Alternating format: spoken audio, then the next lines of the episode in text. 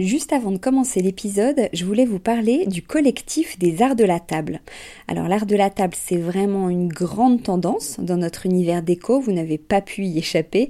Toutes ces jolies tables qu'on peut voir en photo sur Instagram ou dans les magazines, qui nous inspirent, qu'on a envie de reproduire quand on reçoit, ou même au quotidien. Tous ces chefs et ces restaurants qui font attention autant au contenu qu'au contenant, et toute cette jolie vaisselle qu'on peut voir dans les boutiques, eh bien c'est tout ça que défend le collectif des arts de la table, qui a pour ambition donc de promouvoir et de valoriser la filière française des arts de la table.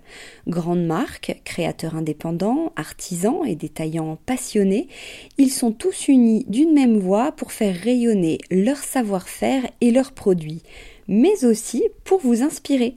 Tous les mois, le collectif des arts de la table vous propose une nouvelle tendance qui vous donne plein d'idées sur les matières, les couleurs et les formes du moment, et bien sûr une sélection de produits de marque française que vous pouvez donc retrouver sur leur site lesartsdelatable.fr ou sur leur compte Instagram lesartsdelatable. Allez, place à l'épisode maintenant. Décodeur passe l'été avec Marie-Claire Maison. Et pour s'évader, rien de tel que de feuilleter le magazine qui nous emmène, comme toujours, faire de magnifiques visites. Cet été, on va au bord de la mer, évidemment. Dans les Cyclades d'abord, dans une maison familiale ultra moderne, puis dans une résidence d'été au milieu des plants de vigne. Quelques pages plus loin, on se retrouve en Nouvelle-Zélande, dans un cottage de verre, puis en plein cœur des Saouira, dans un riad aux mille et une couleurs, et attention les yeux dans un cube de béton brut qui surplombe l'Atlantique. Bref, cet été, inspirez-vous avec le dernier numéro de Marie-Claire Maison.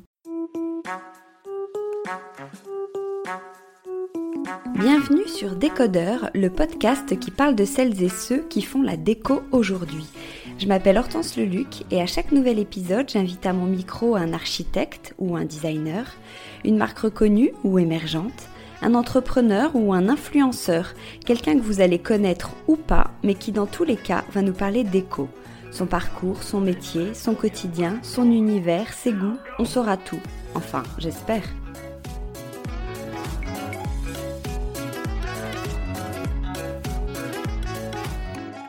Bonjour à tous, merci beaucoup d'être là pour ce rendez-vous déco. Pour ceux qui écoutent pour la première fois, bienvenue. Surtout, n'oubliez pas de vous abonner à ce podcast pour ne pas rater les prochains épisodes. Pour changer de mes introductions précédentes, je vais vous raconter une histoire. En 1860, Antoine Roset, l'arrière-grand-père de Michel Roset, que je reçois aujourd'hui, habitait en Haute-Savoie, entouré de forêts de hêtres. Il a l'idée de créer une entreprise de cannes pour ombrelles. Vous savez, ces ombrelles que les femmes du début de siècle ouvraient au premier rayon de soleil.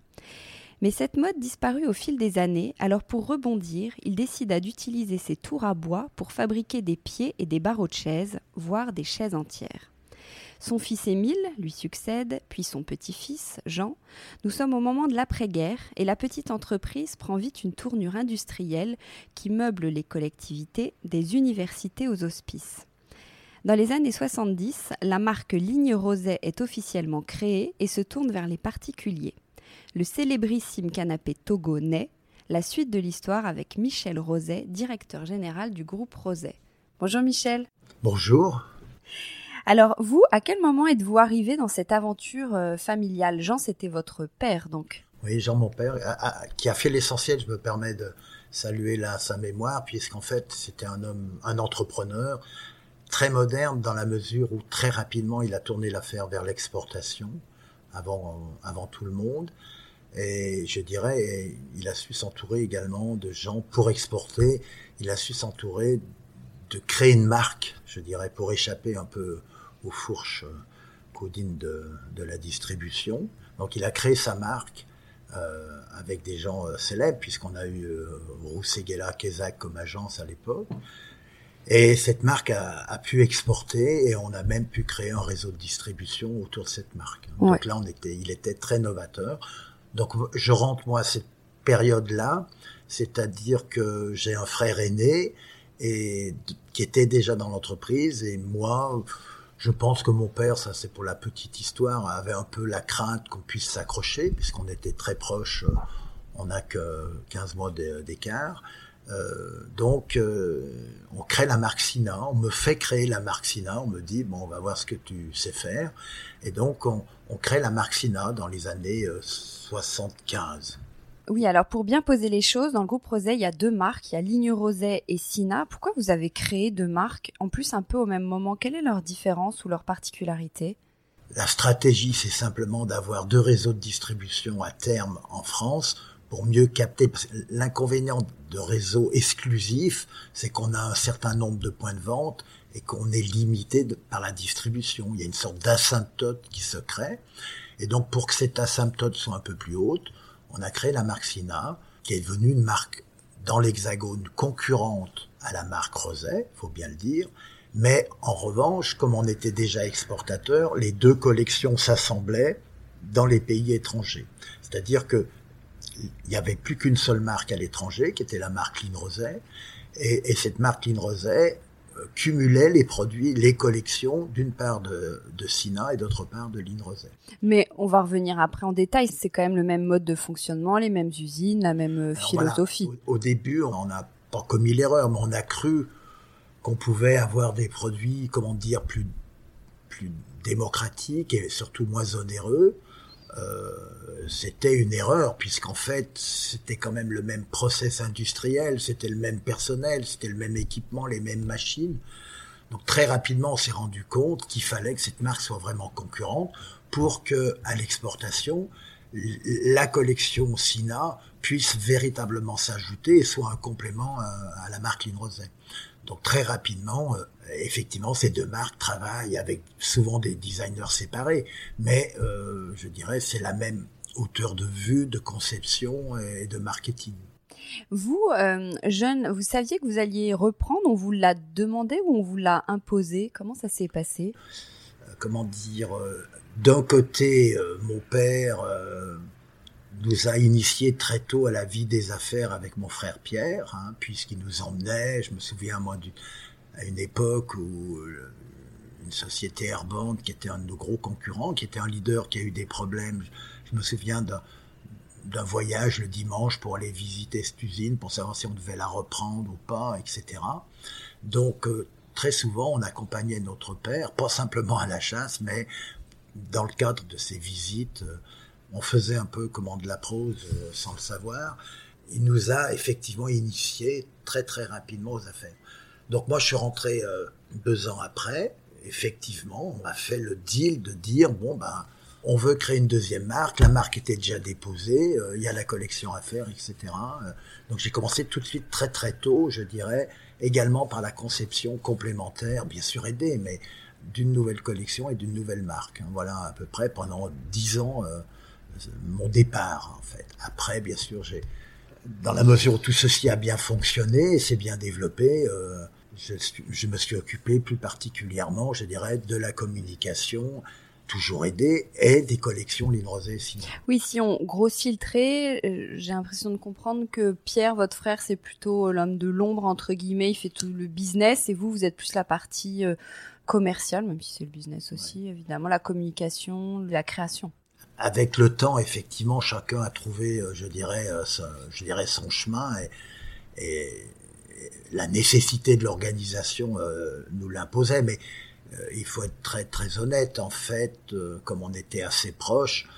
toute question importante dans un domaine ou dans l'autre était souvent réglée par, par, par tous les deux, quoi, en fait. Mais c'est vrai que j'avais plus la spécialisation, je dirais, création, communication, distribution, et lui, il avait, ce qui n'est pas non plus une masse à faire, tout l'aspect social, administratif et financier. Hein. C'était une affaire qui, dans ces années-là, on parle des années 80, 75-80, euh, avait des taux de progression très très importants. Alors aujourd'hui, l'entreprise fête ses, 160 ans. Comment on reste dans le coup, entre guillemets, quand on a 160 ans? Bah, Moi, je dirais que 160 ans, c'est surtout pour euh, impressionner ou intéresser euh, les Américains ou les Chinois. C'est bien parce que c'est aussi une histoire, c'est une belle histoire de famille. C'est vrai, ce qui est vraiment étonnant, c'est que on a, on a 60 ans dans le cadre d'une famille très resserrée. Hein. On a un cousin germain également qui travaille avec nous, qui est, qui est un ingénieur, mais c'est vraiment la famille au sens strict du mot qui s'est succédé.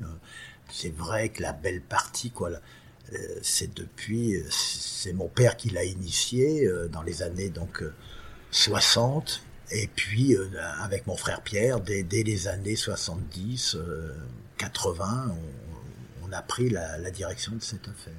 Alors, vous proposez tout pour la maison. On va pas lister tout ce que vous faites, les canapés, les chevets, les bureaux, les secrétaires, les luminaires, le textile, la déco, etc. On pourrait se dire que vous avez tout fait depuis toutes ces années. Qu'est-ce qui est moteur dans l'envie de créer de nouveaux produits? Le vrai moteur euh, pour un entrepreneur, pour, euh, surtout lorsqu'on a une marque et qu'on accole son nom, et donc euh, on est toujours content de la coller quand c'est un succès, une réussite, c'est parfois plus périlleux quand ça ne l'est pas. Donc le moteur, c'est avant tout, je dirais, en ce qui me concerne, la passion de proposer des choses qui intéressent le plus grand nombre, même si on travaille en haut de gamme on a les moyens d'intéresser, je dirais, euh, si je reprends les années 70, on avait beaucoup de couples double salaire, professeurs. D'ailleurs, nos communications étaient très orientées sur le Nouvel Ops, l'Express euh, à cette époque, Télérama, euh, etc. Et donc, on, on, était avec des progressistes, c'est ça qui est intéressant, des gens qui avaient envie de changer un tout petit peu si ce n'est la société, de changer un peu la façon de vivre, d'habiter, de voir les choses différemment. Et ça a été vraiment la marque de fabrique des collections Livres et Sina du départ. Et euh, on, la poursuit, hein, même si euh, effectivement euh, un certain nombre de coûts ont augmenté et nous obligent, je dirais, de, monter un peu en gamme. Hein et de nous orienter effectivement vers des pays qui ont aussi des revenus, où il y a une population importante qui a des revenus suffisants pour comprendre ce type de démarche et, accéder également, euh, je dirais, à ce, à ce mobilier au sens large plus onéreux. À quel rythme euh, vous créez Vous imposez un rythme saisonnier, printemps, été, automne, hiver, ou c'est à, à, votre guise? Alors, Effectivement. Alors, la particularité pour mettre en œuvre cette politique dont je viens de parler, c'est qu'on a nos bureaux d'études, véritablement. On a un bureau d'études meubles, un bureau d'études sièges, on a un bureau d'études également pour tout ce qui est l'accessorisation, hein, c'est-à-dire les petits meubles, le luminaire, le tapis, etc., la décoration. Et, tout ceci est créé. Il n'y a pas un produit qui sort sans, un designer, sans le nom d'une personne. Et tous les noms sont, je dirais, imprimés dans les catalogues, et, etc. Ça, c'est un premier point. Donc, on doit travailler euh, à, peu près euh, avec une centaine de designers. Hein. Il y a au moins une centaine de designers qui sont rémunérés par an. Bien sûr que il y a des produits lourds qui sont beaucoup plus importants, hein, qui sont euh, tout ce qui sont les sofas, les canapés, tous les meubles meublants, meublants pardon, les, les, programmes, je dirais, de meubles, qui sont beaucoup d'articles, etc. Donc tout ça est conçu avec des gens dont c'est le métier, avec qui on a des affinités, et après, euh, ça passe dans les bureaux d'études avant d'être industrialisé. Donc il y, a, un process euh, bien défini pour vérifier, valider et essayer aussi d'obtenir les meilleurs coups, hein, parce qu'on a cette volonté un peu. Euh, j'ai eu la chance de connaître Pierre Paulin, avec qui on a, travaillé, et il m'expliquait bien cette volonté de, alors que son nom était déjà confirmé, je dirais, la renommée était déjà là, mais il me disait, il était très ému lorsqu'il a visité nos usines en disant bah, c'est ce que je cherchais depuis très longtemps. Vous avez un réseau de distribution, vous touchez quasiment le monde entier et vous, allez faire connaître, je dirais, véritablement à, des populations importantes euh, mes produits, et ce que j'ai voulu faire, etc.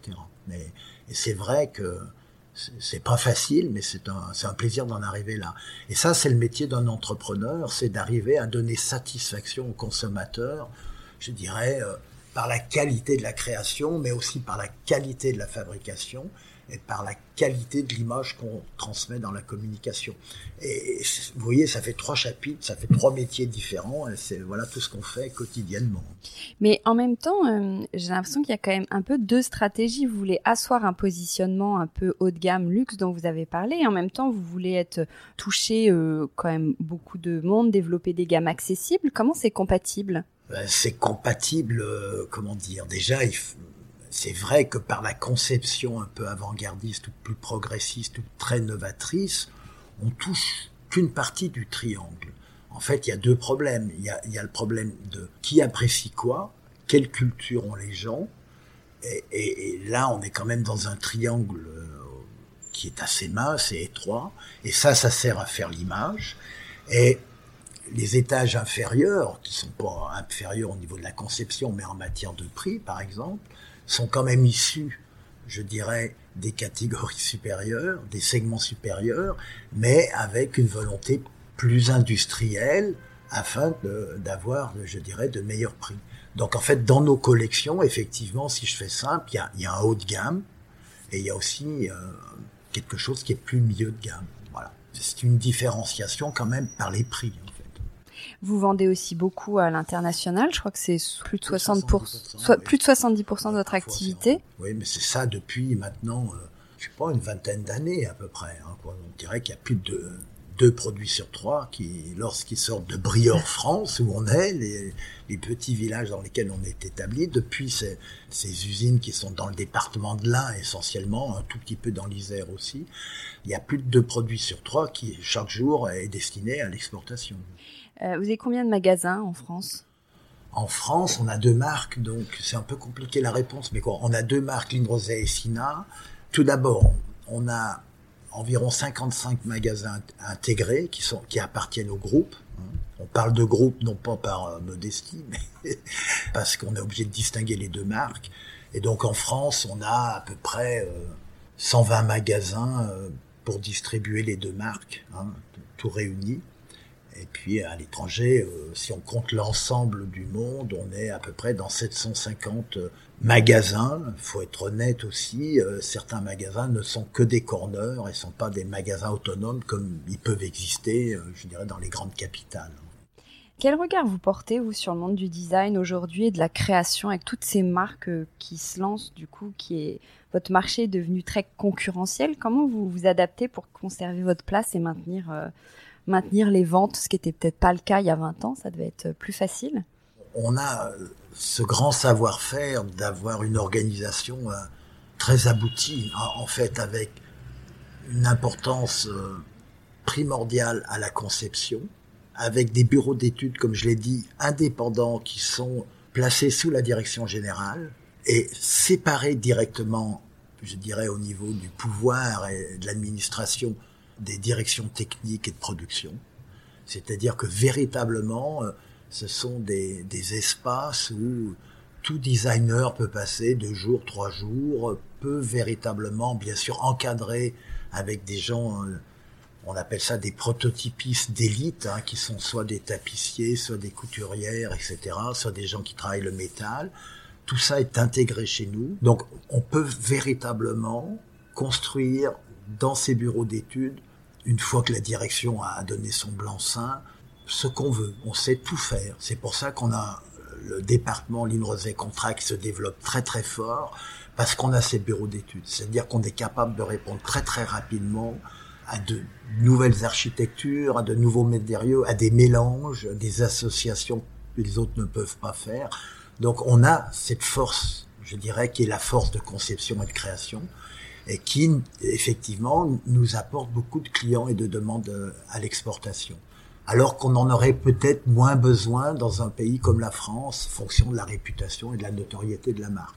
Bien évidemment, les collections, il y a cette partie haut de gamme créative, et puis il y a le reste où effectivement on, s'adapte avec les directions marketing pour apporter toujours des produits signés, mais qui ont un coût, euh, je dirais, plus abordable. Combien de temps il faut pour créer une collection, par exemple? Justement, on est réputé pour, euh, je prends l'exemple, on sort de deux salons importants, puisque il y avait le salon de Cologne, qui est un salon très très important pour l'exportation, pour nous, et puis euh, Maison et Objets, qui est un salon euh, qui rayonne essentiellement sur la France, même s'il y a des il y a, des prospects étrangers, mais donc ces deux, on sort de ces salons et donc d'une nouvelle collection. Donc là, on a de nouveaux designers. Par exemple, cette année, on présentait Erkner, qu'on connaissait bien, que, que je connaissais bien, parce qu'il faut savoir que euh, on est très demandé pour le, en matière de design et de création. Donc, euh, on a la chance que l'offre soit nettement supérieure à la demande et qu'on doit faire le tri, ce qui n'est pas toujours facile. Donc par exemple, Erkner, on a sorti un nouveau sofa, une certaine qualité, je dirais bien vue parce que bon, ben, elle a remporté un, succès à près de partout. Mais il y avait également le, son, tapis, euh, quelques tables basses, euh, un luminaire qui n'était pas encore là mais qui va arriver l'an prochain. Mais donc, ce que je vais expliquer, c'est que c'est pratiquement un, un, designer avec une petite collection qui arrive et ça nous permet de mettre en magasin déjà les accessoires et, l'environnement et d'arriver avec de l'architecture intérieure en fait transmissible assez rapidement dans les magasins et ensemble. C'est-à-dire que on fait des pré-architectures intérieures pour nos magasins en fait. Et ça c'est intéressant. Euh, c'est l'avantage de tout trouver au, même endroit. Et, bien sûr, je dirais, ça a le même goût, c'est la même odeur, et c'est la même définition marketing hein, par rapport à une communication. Donc on est assez cohérent euh, à ce niveau-là. Euh, vous parliez des, designers, effectivement, vous avez collaboré, vous disiez, avec une centaine de, designers, qu'ils soient débutants ou, très connus. Comment vous les choisissez? Sur quels critères? Pourquoi tel designer pour tel produit? Vous imposez un produit ou comment vous travaillez avec eux? Alors, première chose, c'est un peu comme euh, en matière financière, vous avez des banquiers euh, privilégiés parce que ce sont eux qui, à la limite, vous font le plus de prêts, etc. Donc, effectivement, il y a quelques personnalités, quelques individus euh, plus ou moins connus qui ont été retenus par l'entreprise avec qui on travaille, je dirais, sur un, moyen long terme. Puisque nos produits, d'ailleurs, durent assez longtemps. C'est un, autre particularisme. Vous parlez du Togo, un produit qui a, qui a 45 ans. Je, parfois, je dis des bêtises, mais euh, facilement 45 ans. Donc, comme vous le voyez, on peut travailler assez longtemps avec certains produits. Donc, euh, les designers nous suivent en fait. Et puis on a, comme je vous l'ai dit, la chance d'être présent dans beaucoup de pays importants, en Europe, mais également en Asie, aux États-Unis. Et là, ça, draine en fait nos collections, nos magasins drainent des demandes en fait et drainent vers nous, euh, vers mon assistante, euh, qui ne fait pratiquement que ça, un nombre de dossiers considérable. Après que l'on trie, qu'on choisit. Mais comme j'ai un peu maintenant un peu de bouteille et d'âge, je connais déjà à l'avance un peu les cartes. Je veux dire, c'est un peu euh, comme dans d'autres domaines, mais euh, on a des affinités qui, se font, électives ou pas, mais qui se font dans le temps. Je vous parlais d'Erkner, ben, je le connaissais depuis quatre ans, hein, là, où la presse parlait pas du tout de lui. Mais euh, il faut qu'on ait la place, il faut qu'on ait les besoins, etc. Il faut que les besoins des collections puissent tomber face à la bonne typologie de designer puisqu'en fait un designer n'est bon que s'il a lui aussi la volonté, la passion, l'envie de faire quelque chose, qu'on lui laisse une certaine liberté, mais qu'il ne tombe pas devant un, je dirais, un devoir de vacances euh, épouvantable pour gagner des sous. Voilà. Donc ça, c'est ce qu'il faut éviter. Donc ça, c'est un peu mon rôle aussi, c'est de savoir véritablement ceux qui ont envie, et puis ceux qui sont bons aussi. Parce qu'on sait reconnaître sur les dessins, sur les crayonnés, malgré l'avance, je dirais le 3D, qui est souvent un piège, on, sait reconnaître, on a pas mal de professeurs de design dans nos équipes. Hein. On travaille beaucoup avec des gens qui sortent de l'ENSI, de Saint-Étienne euh, et de plein d'autres endroits, hein, des arts déco. Et moi-même, je suis à certains jurys. J'ai, on a été, l'entreprise Rosette a été euh, membre fondateur de la création du VIA qui existe, qui est un organisme, je dirais, de la profession, hein, de nos syndicats professionnels et qui travaille justement dans la valorisation, l'innovation de l'ameublement. Et puis, euh, comment, je sais pas, euh, par plaisir, euh, la société SINA a créé un concours qui existe maintenant depuis plus de 10 ans, 11-12 ans. Et ce concours, chaque année, nous permet d'abord de donner des prix, de classer au moins trois produits, un prix du public, je crois, et deux prix par catégorie. Et ces prix, souvent, on les réédite. Et en même temps, on n'en réédite que trois ou quatre, mais en fait, euh, derrière, on a un fichier de jeunes, jeunes étudiants sortant des écoles. On a une base de données très très importante. Oui, le jeune designer ne vous fait pas peur. Ah, au contraire, non, non. Nos racines, elles sont des racines progressistes, des gens qui veulent changer un peu la façon de vivre, qui n'ont pas envie de s'ennuyer chez eux, euh, qui, qui, sont intéressés par la culture, par l'architecture, et, qui euh, ont compris que bah, la qualité nécessite un tout petit peu d'investissement et de moyens. Et cette clientèle-là, effectivement, elle, apprécie les, les, changements, les nouvelles directions, les nouveaux matériaux, etc. Donc, souvent, ce sont les jeunes designers ou architectes qui apportent, euh, comment dire, ce paramètre de progressisme hein, euh, qui est quand même très nécessaire dans ce qu'on fait. En parallèle, vous faites aussi beaucoup de rééditions pourquoi euh, C'est plus facile ou c'est un, succès assuré C'est vrai, que c'est une bonne question. On pourrait se dire pourquoi, avec tous les nouveaux et toutes les demandes que vous avez, pourquoi vous rééditez des gens? Alors, on a commencé à se rééditer nous-mêmes parce que lorsqu'on a su faire il y a 30 ans ou 40 ans des produits qui étaient justes par rapport à une certaine période, et qu'en matière de marketing, on voit que quand même euh, une génération ne connaît pas exactement la précédente, et ça c'est vrai, et que la roue tournant, la demande, l'appétit, euh, je ne vais pas employer le mot de mode, mais les tendances ou les influenceurs ou ce que vous voulez regardent les années 70, on se dit, ben là on n'était pas mauvais déjà dans les années 70. D'où certaines volontés de réédition qui viennent montrer que la marque a une histoire, a un passé, et on vient prouver même, je dirais, que dans ces années-là, on avait parmi les meilleurs produits et, des tendances excellentes. Et comme on les a perdus dans le temps, ben c'est bien de pouvoir les rééditer. Donc là, Line Rosé vient de sortir l'Asmara, un produit fabuleux. Hein, à l'époque où, en 68, on disait euh, vivons couchés hein, plutôt que assis. et puis après, il y a eu cette possibilité de de la famille Paulin nous demander de, collaborer, de rééditer effectivement Pierre Paulin. Et ça, c'est vrai, comme c'est quand même un maître du design français, qui a toujours été un, mobilier qui m'a séduit, hein. parfait en matière de proportion, euh, d'une très grande qualité et simplicité, quoi, le beau non décoratif, hein. et que c'était des produits très justes et qui ne vieillissent pas. Et on en fait la preuve, puisqu'en fait, ce sont des produits qu'on vend très très bien. Euh, qui font partie de notre collection, que nous allons prochainement regrouper. Donc c'est la, deuxième réédition qu'on fait, euh, alors avec plusieurs articles, hein, donc ça donne l'impression qu'on en fait beaucoup, mais il n'y en a pas beaucoup en fait, hein. il, y en a très peu. Hein. Il, y a, un produit dans la collection Sina qu'on réédite cette année, et qu'on a sorti en version outdoor et en version indoor. Et effectivement, ce sont des produits qui sont très appréciés parce que, comme, comme je le disais avant, il y a une demande de ce côté-là. C'est à, nous aussi à repérer, donc avec nos cellules marketing. Oui, comment vous faites? J'allais vous demander, avec Sina particulièrement, vous êtes assez précurseur, des nicheurs de talents, de tendances. Comment vous faites pour avoir un, temps d'avance, pour savoir ce qui, ce qui va marcher, ce qui va être tendance? Ça, c'est la chance des réseaux, parce qu'on travaille un peu, c'est une forme de communautarisme.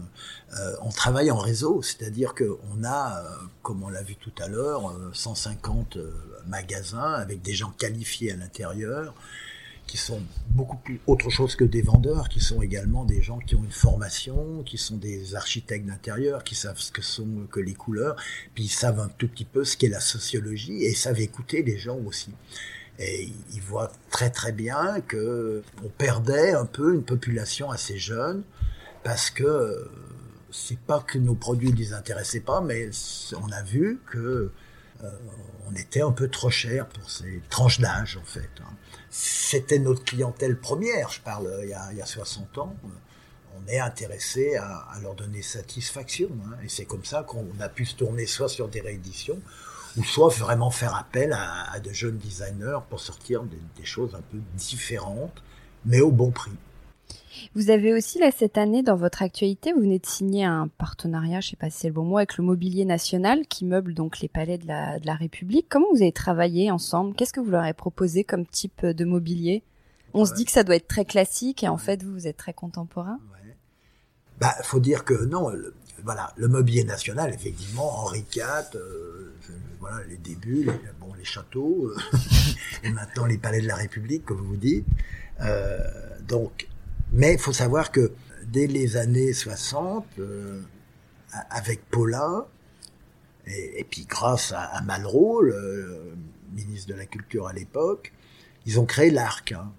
et, l'ARC, qui est une association de, recherche en mobilier contemporain, hein, à l'intérieur un département interne et c'est eux qui ont fait justement euh, sous Pompidou avec Paulin et, plein d'autres.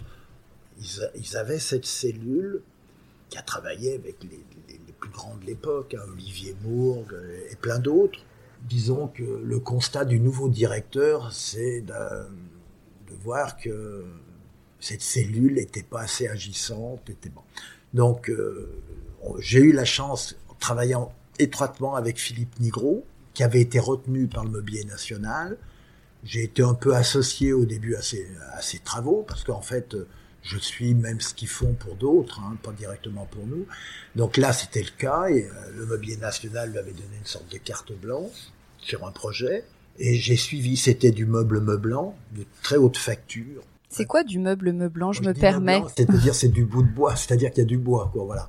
C'était des meubles en bois de très très haute facture, mais ce sont des meubles parce que le problème, un, siège ou un canapé, c'est aussi du meuble. Euh, donc à la limite, il faut distinguer un peu les départements les, et les usines. Donc là, c'était du, du meuble. Il a, il a fait un très très beau produit euh, qui a représenté je sais pas combien d'années de travail et ainsi de suite. Et avec lui, on s'est dit, mais pourquoi pas créer les assises qui correspondent à ça, même s'il y a un distinguo.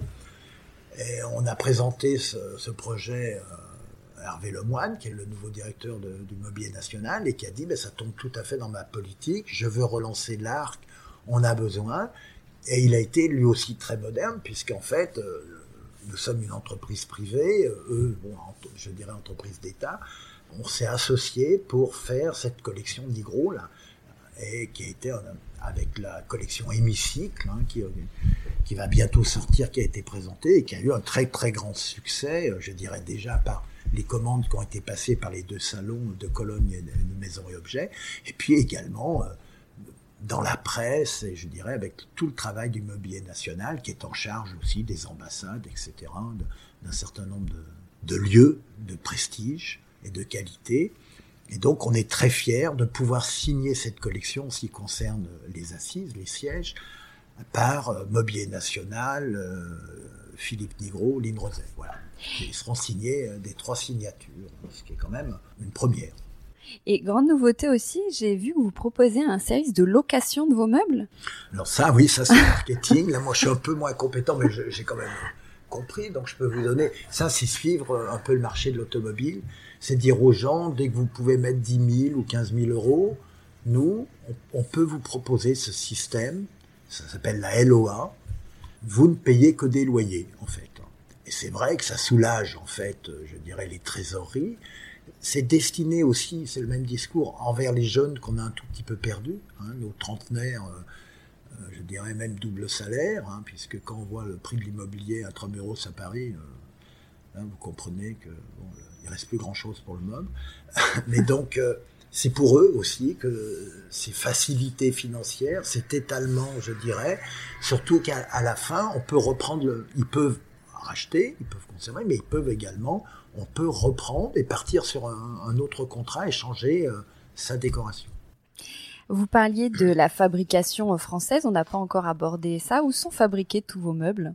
Ben voilà, euh, ils sont fabriqués dans, je dirais, le, le triangle des Bermudes, ça commence avec des baies. Donc le, plus petit village, il s'appelle Briord, hein, c'est là où le berceau de la société, hein, entre une rivière et les forêts de hêtres, la rivière pour la force, je dirais, motrice nécessaire, avec des roues à aube. Hein, il y a de très belles photos, euh, pas triste d'ailleurs quand vous les voyez, assez nostalgique. Donc on, on, on, a rayonné à partir de là, là et c'est devenu le siège social en fait quand même. Ça reste, c'est devenu le siège social. Donc avec beaucoup de, de mètres carrés, là on a des, des usines assez importantes. Et puis euh, ah, qui sont distinguées par différents centres, je dirais, de manufactures différentes, c'est-à-dire de production. Les bois, on, on, a beaucoup de couturières aussi euh, dans le siège, et puis dans le meuble, on a plutôt que des, beaucoup plus d'hommes professionnels hein, qui, qui, sont ou menuisiers à l'origine ou, formés par nous en fait. En fait, c'est industrialisé. En même temps, il y a beaucoup de travail à la main. Il y a les deux, oui, bien sûr, bien sûr. Mais on peut, quand je dis industrialisé, ça veut dire c'est c'est trouver les process de fabrication qui nous font pas perdre du temps et qui nous permettent d'optimiser les temps de fabrication. C'est pas forcément, euh, je dirais, il y a des choses qui nécessitent du travail à la main, ben on les fait à la main si on considère que c'est à la main qu'on doit le faire. Mais en revanche, elles sont organisées, euh, ça se fait pas, ça se fait dans un ordre très précis, quoi. Là, là on a aussi euh, effectivement des responsables, des directeurs techniques et de production qui sont des ingénieurs qui sont passés, je dirais, souvent dans l'automobile d'ailleurs, et qui savent organiser le travail et faire en sorte qu'on ait les meilleurs coûts. Vous avez combien de salariés? On essaye de rester euh, sous la barre euh, des 1000. Hein. On doit être actuellement 850 euh, à 900. Côté design éco-responsable, vous êtes aussi très engagé. Qu'est-ce que vous pouvez nous dire? Oui, d'ailleurs, il est prévu que on améliore de loin notre communication à la matière, parce qu'on fait beaucoup de choses, mais en fait, euh, on le dit pas assez, je dirais, dans, le cadre de nos réseaux de magasins et je dirais euh, des architectes intérieurs qui travaillent euh, avec le public. Par exemple, dans les usines meubles, ça fait depuis très longtemps, comme on exportait en Allemagne très tôt, qu'on travaille déjà plus, on a éliminé le formaldéhyde, l'usine récupère toutes les poussières et déchets et se chauffe ainsi en réduisant plus de 60% euh, la facture, je dirais, hydrocarbures, hein, et plein d'autres choses que, que j'ignore encore. Euh, en ce qui concerne tous les composants, que ce soit pour les usines sièges ou meubles, on est très regardant dès la création des produits euh, sur les différents composants hein, et les différentes finitions, hein, c'est-à-dire tout ce qu'on apporte. Par exemple, on colle à l'eau depuis très longtemps toutes nos structures euh, en mousse. Elles sont collées à l'eau, hein, ce qui était un investissement important. Tous nos bois proviennent de forêts gérées euh, PEFC, euh, etc. Ça, c'est nos fournisseurs qui sont souvent des gens, certains fournisseurs qui sont souvent des gens un peu en avance, créatifs, nous indiquent également des savoir-faire et des solutions intéressantes. Donc on, partage l'expérience en la matière. Voilà euh, les, choses essentielles. Il faut donc qu'on communique un peu mieux là-dessus. Et puis, euh, bien sûr, on est adhérent, euh, mon frère Pierre est même au conseil d'administration d'Éco-Mobilier. C'est une taxe que paye le consommateur qui nous permet de récupérer et de reprendre et de recycler, je dirais, différents matériaux dans le cadre des canapés, euh, par exemple. C'est un organisme qui appartient un peu, euh, je dirais, à notre profession. Puis l'autre point qui est, intéressant, c'est qu'en matière sociale, même du temps de mon père, déjà, il y avait des horaires variables. Il a donné une cinquième semaine nettement avant l'État, avant les autres, on va dire. Et puis, on a créé une crèche aussi, ce qui n'a pas été facile puisqu'on a beaucoup de couturières dans, les usines de Briord. Et on a créé une crèche, euh, voilà, euh, qui donne entièrement satisfaction, euh, et pour nous, et puis pour les, gens de notre municipe, hein, en fait. Voilà à peu près ce qu'on fait, et puis effectivement, on va communiquer un peu plus sur différentes autres choses que j'ai oubliées, parce que je ne suis pas le spécialiste de cette partie, mais ça va être fait dans les mois qui viennent. Alors, on en parlait tout à l'heure, euh, vous êtes une, marque, un groupe qui est assez anti-conformisme. D'où ça vient? Est-ce que vous, vous l'êtes aussi? Je pense que, le, le saut créatif, la rupture, c'est quelque chose qui m'habite depuis assez jeune, en fait. C'est un regard qui est, pour moi, automatique, un peu, mais je pense qu'il est nécessaire dans ses fonctions c'est d'être un peu attiré par les gens qui euh, vous expliquent les choses différemment et qui ont, le, je dirais, l'intelligence de le communiquer et de l'expliquer correctement. C'est vrai que euh, ces fonctions de création ne sont pas des fonctions qui nécessitent l'embourgeoisement et la facilité, en fait. Hein. C'est les remises en cause permanentes et la volonté de les communiquer pour les faire aboutir et les, faire passer. Hein. Donc, euh, on n'en parle pas, mais euh, j'essuie et on essuie, parce que c'est une équipe, parfois des refus, hein, et qu'il y a pas mal de choses qui restent au placard. Hein, peut-être qu'on retrouvera. Est-ce qu'il y a parfois des produits sur lesquels vous avez euh, beaucoup misé et qui ont été un, échec? Oui, il y en a. Il y en a Quand on se trompe de cible de prix, par exemple, quand il n'y a pas d'adéquation entre la typologie, le prix, ça peut laisser des produits euh, qui sont intéressants pour les musées, hein, souvent.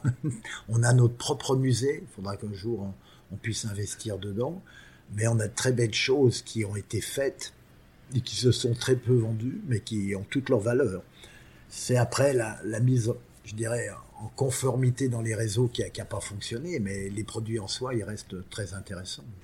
Je crois que votre euh, fils et le fils de votre frère aussi euh, sont impliqués dans l'affaire euh, familiale, donc pour vous, c'est logique que ça se perpétue? Logique, oui, oui, dans une affaire familiale, dans la mesure où on fait en sorte que ça puisse se produire comme ça, oui.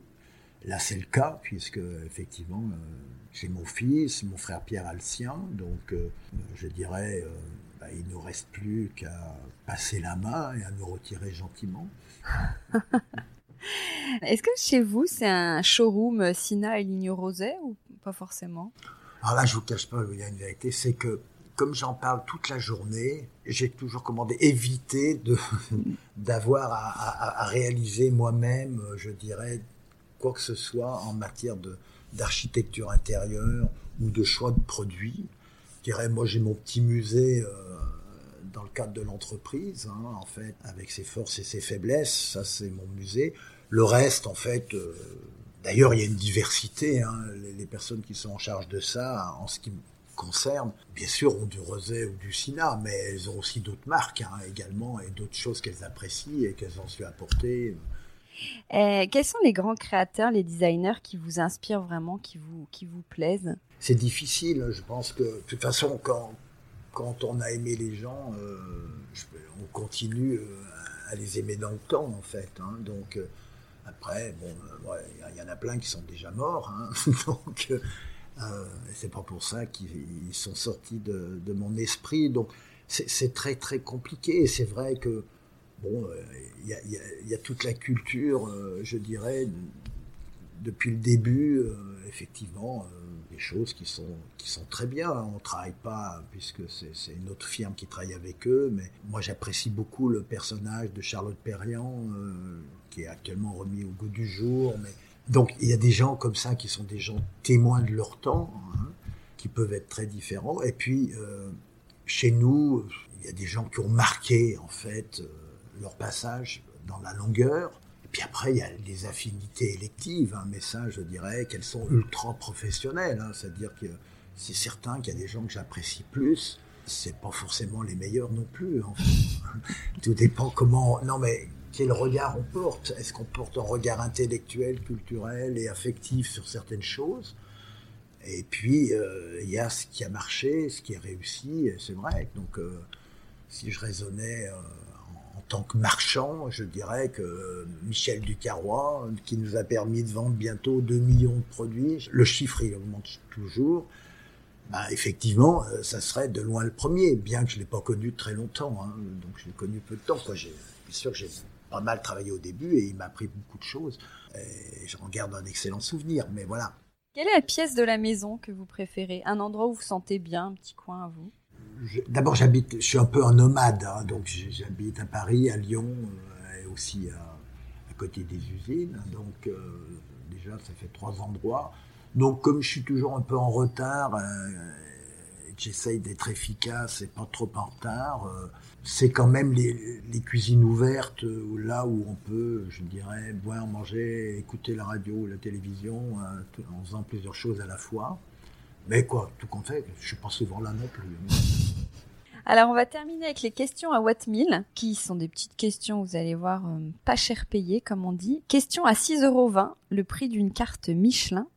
Donc, la plus grande de votre usine est à Briord, dont vous parliez euh, tout à l'heure, dans l'Ain. Savez-vous comment on appelle les habitants? J'espère qu'on les appelle pas les briordures.